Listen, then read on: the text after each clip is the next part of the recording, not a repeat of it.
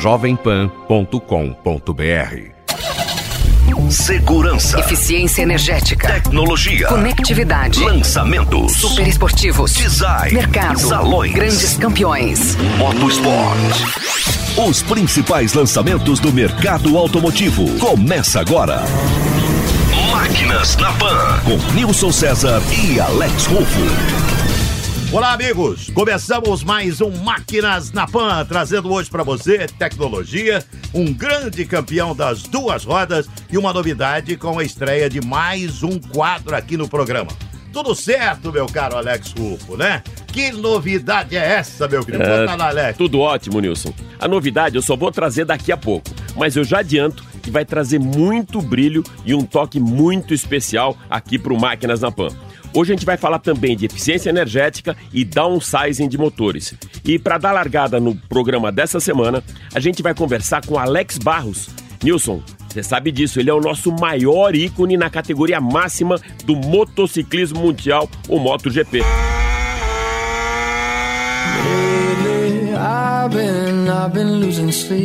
É, seja bem-vindo, Alex, tudo bem? Tudo bem, Alex. Para mim é um prazer. Amigo, com que idade você começou a enfrentar as feras no seu primeiro campeonato mundial? É, o mundial eu cheguei com 15 anos, que tinha a categoria de 80 naquela época, né?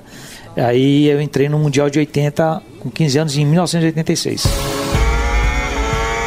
Qual a temporada que você chegou mais perto do título, hein, meu caro Alex? Olha, é a temporada que eu considero que foi mais perfeita, vamos dizer assim, com bastante pontos, bastante resultados importantes, foi 2002, mas teve inconveniente de ser um ano que era dois tempos com quatro tempos.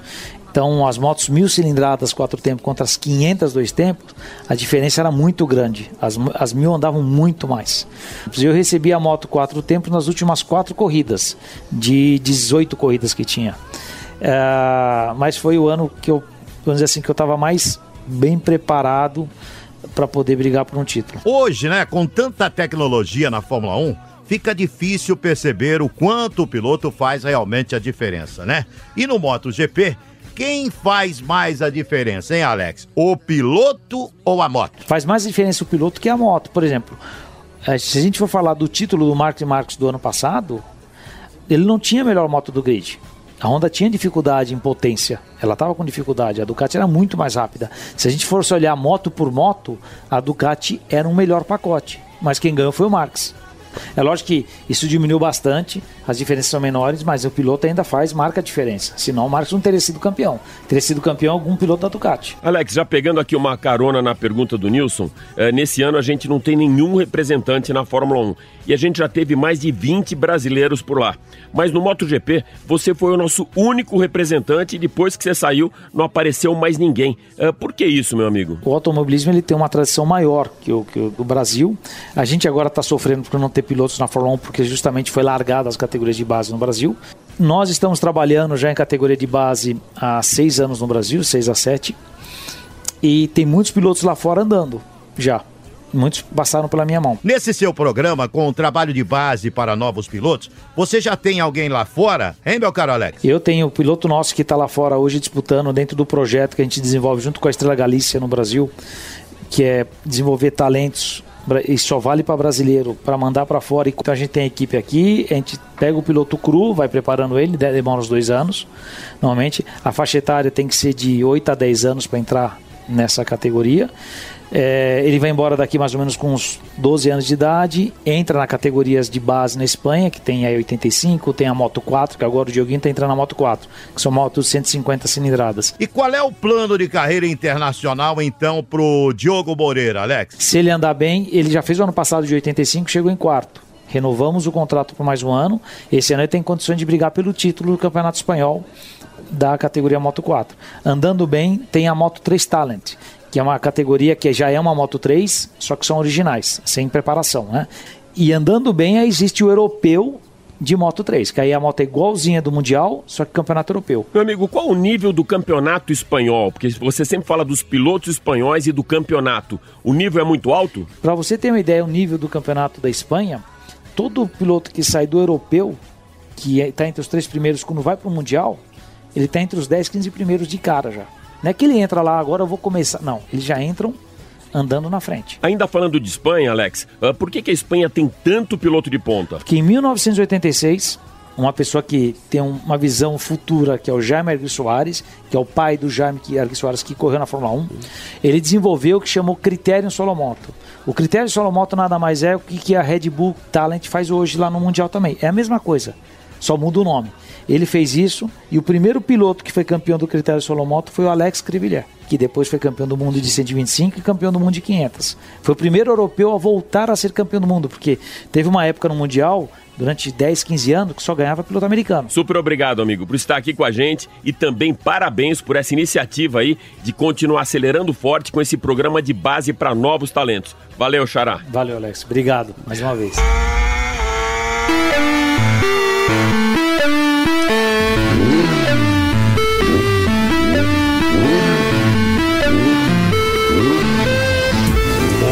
A colocação do Alex é bem interessante. Hoje sofremos com a falta de base no automobilismo, na moto velocidade e tal, né? Nenhum representante brasileiro na Fórmula 1. Mas vamos torcer para que já já o Diogo Moreira esteja brilhando nas pistas do MotoGP, não é isso? É isso aí, meu amigo. Vamos lá. Máquinas na Pan.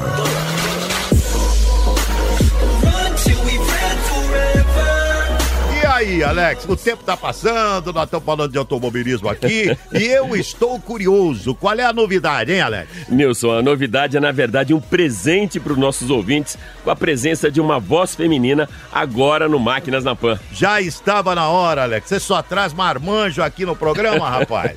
então, a partir de hoje, a gente vai ter um novo quadro com notas rápidas sobre lançamentos, novidades e notícias de última hora no nosso giro de mercado. E na linda voz de Maria Paulo Shoa. Então, Maria Paula, seja muito bem-vinda ao Máquinas na Pan. Muito obrigada, Nilson e Alex. E concordo com vocês. Faltava mesmo uma voz feminina no Máquinas na Pan. Vamos lá então para o nosso giro de mercado. A BMW iniciou nesta semana as vendas do novo BMW X5 M50D no Brasil. O modelo, desenvolvido pela BMW M Performance, chega aqui por R$ 524.950 e entrega para o condutor um motor de seis cilindros em linha, 381 cavalos de potência e vai de 0 a 100 km por hora em apenas 5,3 segundos. Com a estratégia global do grupo PSA, que abriga as marcas Peugeot, Citroën e DS e que tem a unificação das áreas como um de seus objetivos, Antoine Gaston Breton assume a diretoria de marketing do grupo aqui no Brasil. A sua experiência no segmento automotivo inclui passagens pela China, Rússia, África e Oriente Médio. O lendário Ford Mustang Cobra Jet, que há 50 anos brilhava nas corridas de arrancada nos Estados Unidos, terá uma edição limitada preparada pelo Ford Performance Parts. O novo modelo, que terá uma produção limitada a 68 carros, será o mais potente e rápido da fábrica, com motor V8 5.2 Coyote Supercharged. Essa máquina chega ao mercado americano no segundo semestre.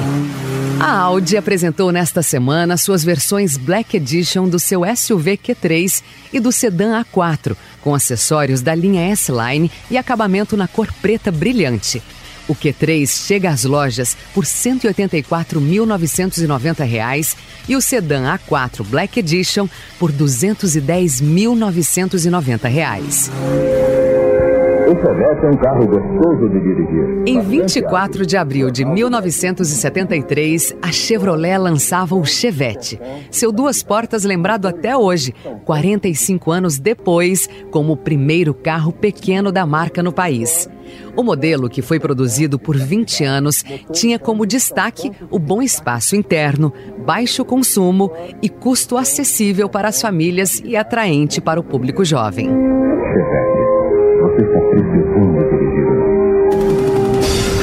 Que legal, Alex. Além de muita informação, de forma bem dinâmica e pontual, a voz da Maria Paula abrilhantando aqui o Máquinas na Pan. E agora, Alex, vamos voltar para os marmanjos, meu caro?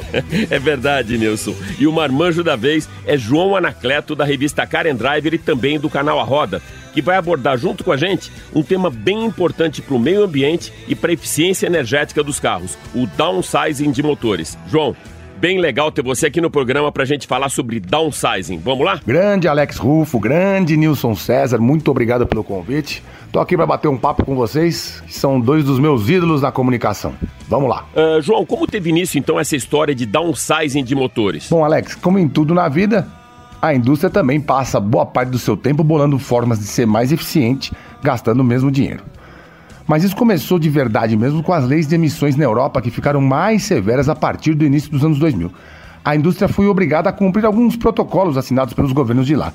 E o único jeito de sobreviver foi desenvolver motores menores, mais econômicos e que não tivesse aquela contrapartida de perda de potência por ter um motor menor, por exemplo. Bem, você falou da Europa, né? E nos Estados Unidos, onde o consumidor tem uma clara preferência pelos motores V8, hein, meu caro João? Nos Estados Unidos, essa substituição dos carros com motores maiores pelos de motores menores se deu mais pela crise de 2008, quando o preço da gasolina disparou e acertou em cheio a classe média, que era acostumada com combustível barato.